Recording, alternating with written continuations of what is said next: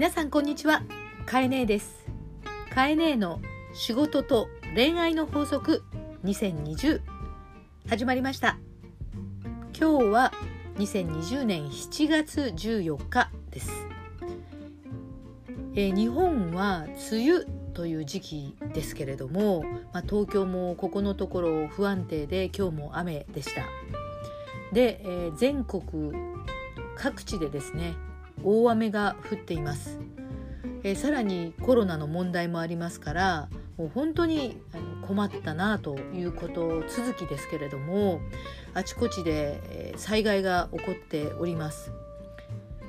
え実はカエネはあの島根県生まれの広島育ちです。なので、えー、今日ですね広島も、えーと、土砂崩れそれから島根県もですね大きな川が、えー、ちょっと氾濫をしたというニュースを見ながらですね本当に今年はもういろんなことが続くなと思います。まあ、そんな中で、えー、少しでもまあ元気になりたいと思ってこの放送を始めたわけですけれども、え、今日送りたいのは法則10ハートシップです。聞いたことないと思います。なぜならカエネの造語だからです。え日本語にはですねスキンシップという、まあ、和製英語があります。どうやら和製英語らしいんです。えっ、ー、とウィキペディアで調べてみました。ね、どうやらですねこれ英語じゃないということで、えー、古くは1953年のまさに、えー、WHO ね今有名ですけれども WHO のセミナーでアメリカ人の女性がたまたま使った言葉をですね、えー、日本の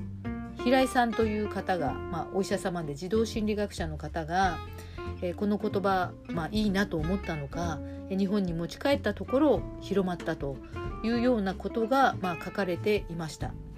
じゃあ、まあ、英語ではどういうのかというとですね、まあ、例えばですけどフィジカルコンタクトみたいにですね、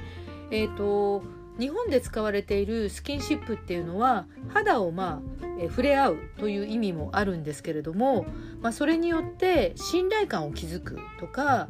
え気持ちに安心感があるとか、まあ、そういったことをちょっと踏まえてるわけですよね。で今日はこのスキンシップということが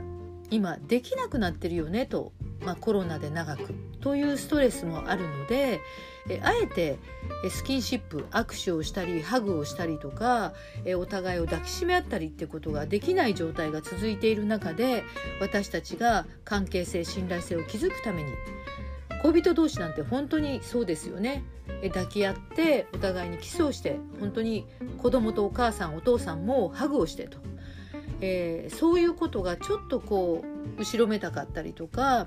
えー、心配事がありながらという状況下が続いていますのでどうしたらこの気持ちを上げることができる信頼感を築くことがスキンシップに代わってできるのかなと思ってですねハートシップというのを考えてみました。えー、ハートシップと私が、え、考えてみたという理由はですねもともと日本のこのスキンシップというのは抱きしめ合ったりとかハグをすることで信頼感が生まれるとか安心感があるということがあるのでそこで広まったわけですからつまり私たちというのは安心感とか信頼感が欲しいってことだよね。恋人同士でも信頼感がなくなるとお互いを信用できなくなってくるし愛情も薄くなっていくと。えどうやら、えっと、夫婦でずっと長くお風呂に入っているとか朝とか夕方のお帰りとかにチュッてするとかキスをするとかハグをするっていうことは実は恋愛感情とか夫婦関係において大変大きな効果があって、えー、別れていない人の多くはこのスキンシップがずっとされているという関係の人が多いというデータもあるぐらいです。えどうしても恋愛をしているとだんだん慣れきってしまうとか夫婦の中でもお互いのことが分かってくるとスキンシップをしなくなりますよね。で特にちっちゃな赤ちゃんそれから子供はもう思いっきりスキンシップをすること私は長く仕事をしてきていましてえー、働いている女性たちが、えー、子供がえっ、となんか言うこと聞かないのよとかなんか関係性が悪くなってきましたとか、えっと、親の言うことを逆に聞きたくないとかまあそういうことを相談してくる人っているんですけれどもえ振り返っていろんな親子関係とか見ると,、えーと、家の中に何時間も一緒にいることが長かったことが、え、親子関係を良くするわけでは全然なくて。時間よりも信頼感なんですよね。その信頼感の形としてスキンシップっていうのが効果があるわけだから実は忙しくてなかなか会えないけども久しぶりに会った親子がガッとハグをしたりとか推しと握手をしたりとかハイタッチをするとか。またお母さんが忙しくてなかなか子供と触れ合えない。時間的には触れ合えないけれども会った時には思いっきりギュッと抱きしめて「愛してる」って言ったり「大事」って言ったりとか「もうあんたがいることが大好き大好き」と「もううざいな」と「うるさいな」と言われても「好き好き好き好き」とやっている方が実は心が安定していて自分のことをこんなに愛してくれてるんだなというもううざいぞうるさいぞと言いながらもそれだけ愛されてるんだという感情が満たされていくということからスキンシップ効果っていうのはすごくいろんな意味で、えー、研究もされていて分かっていることです。なので愛情というものを形にするのにスキンシップというのはとても重要なんです。でも今それがえー、できない、まあ、失われているというかできにくいということでソーシャルディスタンスということやマスク着用ということがあるのでじゃあどうするかなんですけれども、えー、次にできること肌に触れ合うっていうのは一番いいことなんですけれどもできなかった場合にどうするかっていうとちゃんと相手の目を見て向き合うとか真剣に聞くとか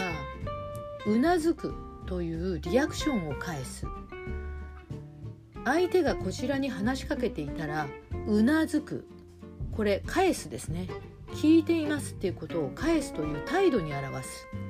それから相手がこっちを見ていたら自分もきちんと相手の目を見る。そしてじっと見る。そして相手の話に耳を傾けるという姿勢で体の向きも持っていく。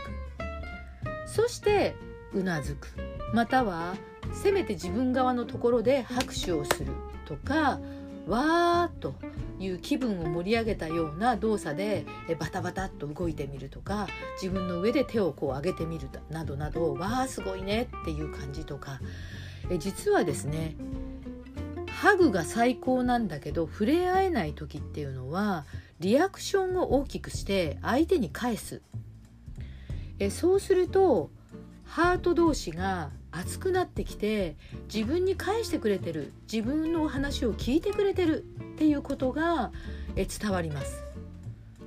それによって実はこのスキンシップ効果もそれから安心するという信頼するという効果も、えー、結果として人間には愛情ホルモンっていうのがあってこれオキシトシンという幸せホルモンと呼ばれるものなんですけどもこれが出てくるんですね。すごいよね人間って。だから愛されてるとか信頼してるとか幸せって思うとホルモンが出てくるんです。そうしてそれが艶な感じだとか血色を良くしたりとか、まあ、女性の場合お肌が良くなったりとか男性でもですね毛がツヤツヤするとか本当にそういうふうに生き生きとするというエネルギーが湧いてくるんです。ぜひですねスキンシップはできないけどハートシップリアクションを大きくして相手に向き合っていつもよりもきちんと目を向けて体を向けて大きなジェスチャーをしてみるまた大きなことでうなずきを返すといったようなことを繰り返してみてください。または嬉しい時には机をどんどんどんどんとすごいすごいすごいと音を出してみる。